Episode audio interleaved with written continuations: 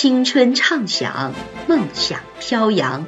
这里是守望相张文山电台，意气风发，做最好的自己，因精彩而绽放。享受智慧课堂，感受人文课堂。历史学科是揭示人类过往社会的客观存在及其发展过程的学科。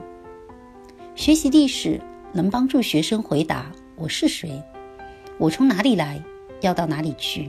三个成长中的根本问题。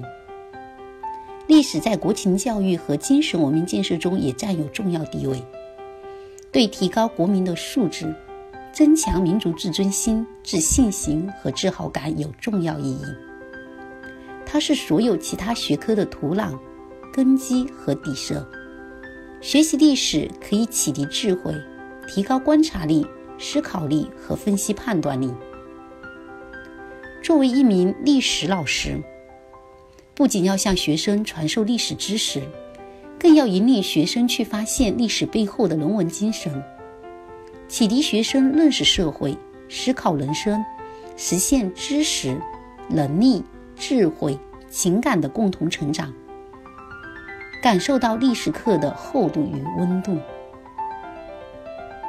根据推动学生主动学习的课堂教学变革为主题的教学活动，我拟开设公开课《社会主义建设在探索中曲折发展》。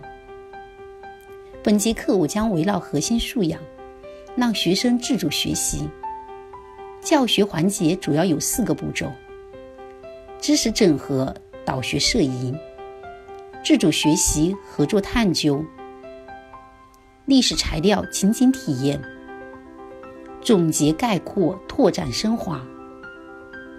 通过对1949年到1976年新中国经济建设的学习，让学生了解建国三十年中国经济曲折发展的历史脉络，深切感受中国人民探索开创前无古人之事业，摸着石头过河的曲折和艰辛。